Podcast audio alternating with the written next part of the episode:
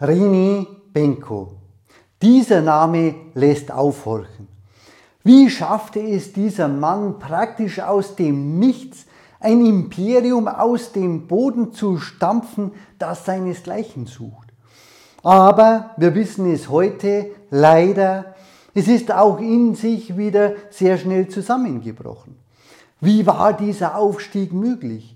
Und was können wir Investoren daraus lernen? Darum geht es mir in diesem Video. René Benko, geboren in Innsbruck, in einfachen Verhältnissen. Ihm wird nachgesagt, dass er aber schon immer sehr ehrgeizig war, sehr große Träume hatte und er hatte wohl ein Talent, nämlich mit anderen Menschen gut umgehen zu können, es mit anderen zu können. Und das hat ihm später beim Aufbau seines Netzwerks, das ihm so ungemein geholfen hat, ebenso stark geholfen. Ein Schulabbrecher, der es schon immer lieber hatte, Geld zu verdienen, der statt in die Schule zu gehen, lieber Dachgeschosswohnungen ausbaute und teuer verkaufte. Tja, und dann kam er im Lauf der Zeit mit einem Mann in Kontakt namens Karl Kovarik, ein ehemaliger Tankstellenerbe, der sein erster Investor wurde. Und der gab ihm 25 Millionen Euro. Und das war dann echtes Startkapital, mit dem René Benko anfangen konnte, aus dem er das Maximale herausholen wollte. Er hat in Innsbruck das damals marode Kaufhaus Tirol schlichtweg abgerissen und stattdessen einen neuen großen Büroklotz aus dem Boden gestampft. Damit wurden Leute aufmerksam, zumindest regional auf ihn. Und dann hat er sich immer mehr Richtung Wien vorgearbeitet. Nun ist die österreichische Wirtschaft ja historisch gesehen sehr standesbewusst. Da wird nicht jeder Neuankömmling sofort aufgenommen. Und genauso ist es René Benko passiert. Auch er galt so als Neuling, nicht zu uns, zur besseren Klasse gehörig. Tja, aber mit seinem Geld, mit seinem Willen und mit seinem Talent Menschen für sich zu gewinnen, da schaffte er es dann doch, seinen Erfolg fortzusetzen. Und spätestens mit dem Um- und Ausbau des sogenannten Goldenen Quartiers in Wien, da hat er die Aufmerksamkeit überregional in Österreich und in ganz Europa. Immer mehr Menschen wurden auf ihn aufmerksam und der Erfolg zog natürlich weiter Menschen an ihn. Und immer mehr Geldgeber wurden auf ihn aufmerksam, die von ihm profitieren wollten. Gleichzeitig versuchte er in die Politik immer mehr Netzwerke zu knüpfen und dabei half ihm beispielsweise der ehemalige österreichische Bundeskanzler Alfred Gusenbauer. Der hatte Kontakte in Österreich und darüber hinaus in ganz Europa. Tja, und dann begann der große Aufstieg Reni Benkos. Er gründete die Signa Holding, Holding als Dachgesellschaft und darunter angesiedelt war Signa Retail, also alles, was mit Einzelhandel und Handel zu tun hatte und Signa Real Estate, also alles, was mit Immobilien zu tun hatte. Und er verstand es, er hatte einen Riecher dafür, Immobilien relativ günstig zu kaufen, aufzuwerten, zu beleihen und dann wiederum mit dem Geld weiter zu wachsen. Sein Imperium war also auf ganz starkes Wachstum ausgerichtet. Immer mehr wurden auf ihn aufmerksam, auch namhafte Investoren, beispielsweise Roland Berger, der die gleichnamige Unternehmensberatung gründete, oder Klaus Michael Kühne, der Chef von Kühne und Gründer von Kühne und Nagel, mitbeteiligt auch an Hapag-Lloyd oder die Gebrüder Peugeot. Tja, eine ganze Reihe wie Wendelin Wiedeking, ehemaliger Porsche-Chef, oder Hans-Peter Hasselsteiner, der ehemalige Strabag-Chef und ebenso Politiker. Und das schaffte natürlich wiederum Vertrauen, wenn solche Leute in René Benko investierten. Auch ganz solide konservative Banken wie Landesbanken in Deutschland gaben ihm dann Geld. Und diese dieses Netzwerk aus der Politik schaffte ihm natürlich Zugang zu Bauprojekten, zu Immobilien, die er sonst nie gehabt hätte. Er führte dann auch immer mehr mondänen Lebensstil. Privatjet gehörte dazu, Yacht gehörte dazu, Luxusimmobilien, feierte teure Partys. Und das wiederum waren natürlich auch Anbahnungsveranstaltungen für neue Investoren, für neue Geldgeber und für neue Immobiliengeschäfte. In Deutschland wurde er spätestens bekannt, als er dann Galeria Karstadt Kaufhof zusammenführte. Ihm gehört ja zunächst mal nur Karstadt, nur in Anführungszeichen, und dann kaufte er den Kaufhof dazu und gründete so Galeria Karstadt Kaufhof und verkaufte der Politik, er ist der Retter des deutschen Einzelhandels. Und damit öffneten sich noch viel mehr Türen bis hin zum Bundeskanzleramt und zu den europäischen Regierungen. Immer mehr wurden auf ihn aufmerksam. Aus den am Anfang noch relativ wenigen Gesellschaften wurden letztlich hunderte von Tochtergesellschaften, die er gründete und ausbaute. Tja, wer da noch den Überblick behielt, das war fraglich. Fraglich war natürlich auch, ob er selbst am Ende noch den Überblick hatte. Und dennoch, trotz dieser großen Erfolge, hatte er auch ein, immer ein Image als nicht ganz sauber. Bestechung wurde ihm vorgeworfen. 2012 wurde er auch verurteilt wegen Bestechung. Und damals verließ er dann auch die operative Führung seines Imperiums und ging in den Beirat als Beiratsvorsitzender. Letzten Endes führte aber das Unternehmen natürlich weiter, baute es weiter aus. Und um ein Beispiel zu nennen, wie dieses Wachstum vonstatten ging, anhand von Galeria Karstadt Kaufhof. Ihm gehörten ja sowohl Immobilien als auch Kaufhäuser.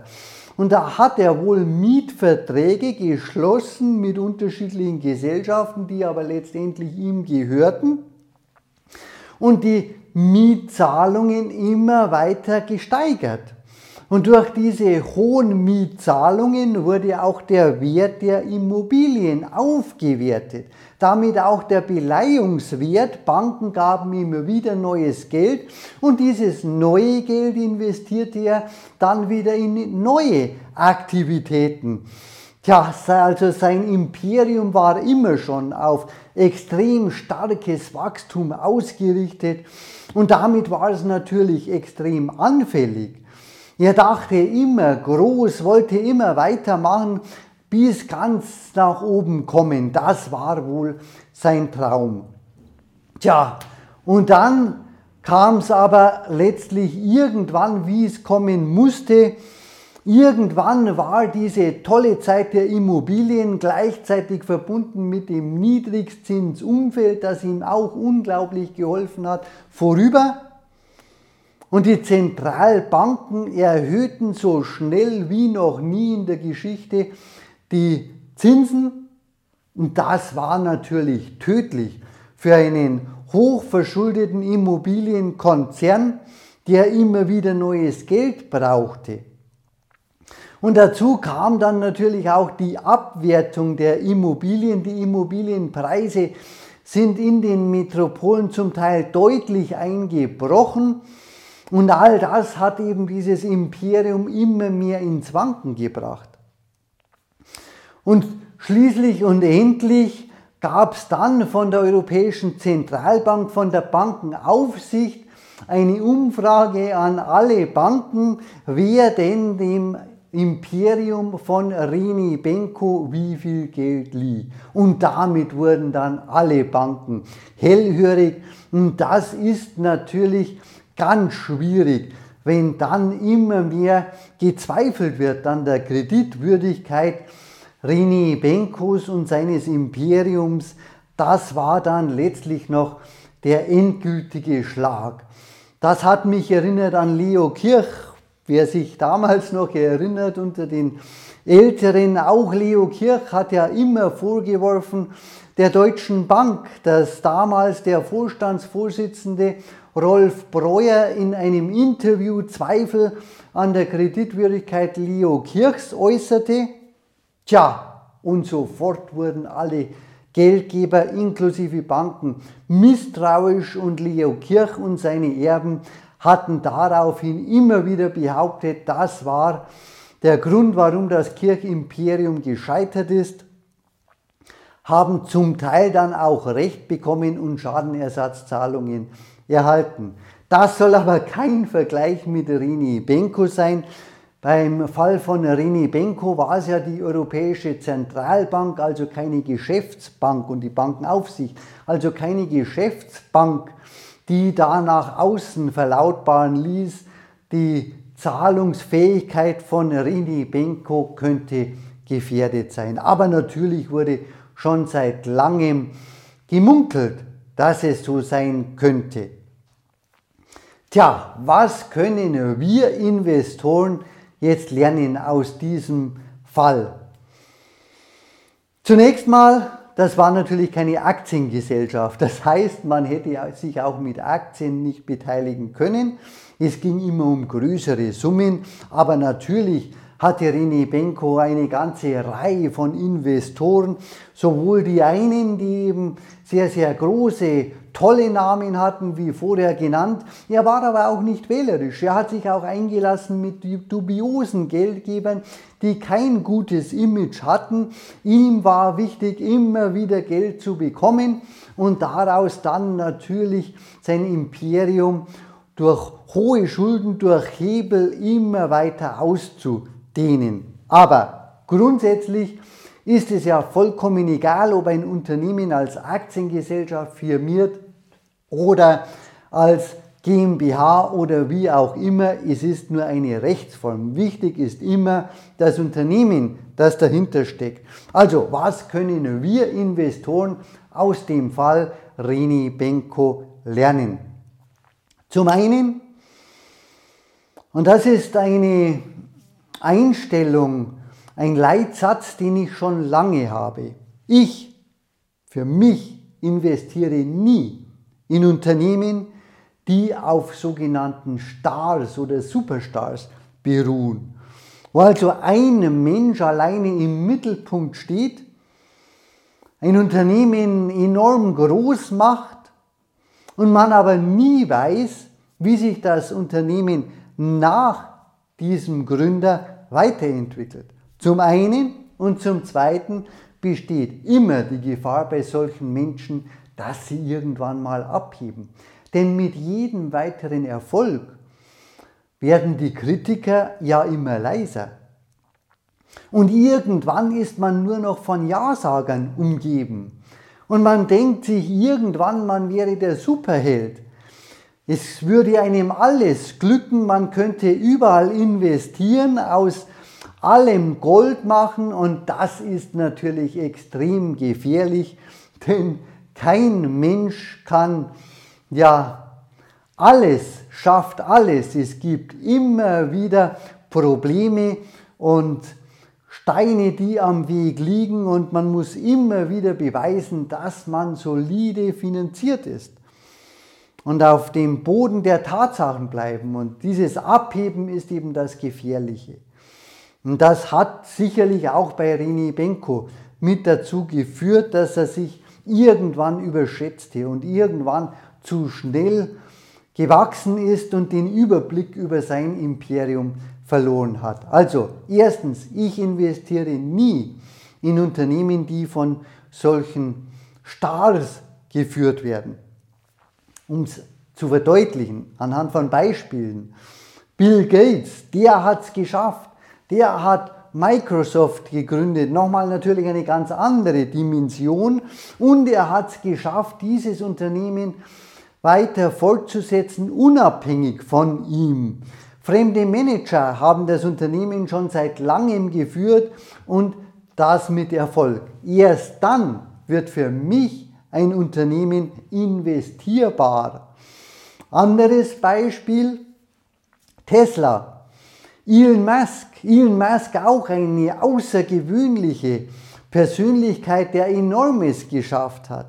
Aber er ist eben auch sehr exzentrisch, egomanisch und man weiß nie, auf welche Ideen er noch kommt, was er noch anpackt. Weltraumfahrt und alles Mögliche hört man von ihm. Das ist mir viel zu gefährlich. Da weiß man nicht, ob das alles noch solide ist und wie sich Tesla ohne ihn entwickelt und wie lange er noch zu Tesla steht und ob Tesla gefährdet ist. Mal ganz abgesehen davon, dass mir Tesla viel zu hoch bewertet ist. Ich will es nur verdeutlichen. Solche Stars, in die investiere ich nicht, da bin ich vorsichtig. Anderes Beispiel aber Familienunternehmen. In die investiere ich auch gern die aber nicht so im Rampenlicht stehen, die das Unternehmen oft schon über Generationen hin fortentwickelt haben und bewiesen haben, dass das Unternehmen sauber aufgestellt ist. Und dann komme ich eben zum nächsten Punkt. Auch das sieht man an René Benko sehr, sehr deutlich. Immer streuen in unterschiedliche Branchen, in unterschiedliche Unternehmen als Investor investieren, immer deckeln, unabhängig davon, was andere tolle Investoren sagen oder behaupten oder empfehlen oder Banken empfehlen, immer vorsichtig bleiben und deckeln, streuen, abwägen, die Bilanzen anschauen, die Eigenkapitalausstattung, keine zu hohen Verschuldungen akzeptieren, Eigenkapitalquote, all das, was ich auch in meinem Aktienbewertungsblatt, das Sie kostenlos anfordern können, schriftlich niedergehalten habe. Eben zusätzlich dazu aber eben diese Vorsicht bei Stars. Tja, letztendlich sind es Punkte, die aus meiner Sicht immer dazu beitragen, vorsichtig zu bleiben und nicht abzuheben und an die Unternehmen hohe, ja, hohe, ein, ein hohes Maß an, an Solidität anzusetzen. Und genau das sind die Punkte, die mir immer geholfen haben. Auch an der Börse, ich investiere nicht nur in Aktiengesellschaften, auch an GmbHs. Aber letztlich waren es immer die Punkte, die mir geholfen haben, langfristig erfolgreich zu sein. Und das rate ich Ihnen auch nie anderen blind zu vertrauen. Tja, und die Punkte, die ich eben angesprochen habe. Wie sehen Sie das? Wie sehen Sie Rini Benko? Wie sehen Sie investieren allgemein? Was ist Ihnen wichtig? Natürlich noch eins. Ich sagte zu Beginn, ich bin fasziniert von solchen Menschen. Es schaffen nur ganz, ganz wenige ein solches Imperium aufzubauen. Aber man muss eben auch sehen, heute leiden auch sehr, sehr viele darunter.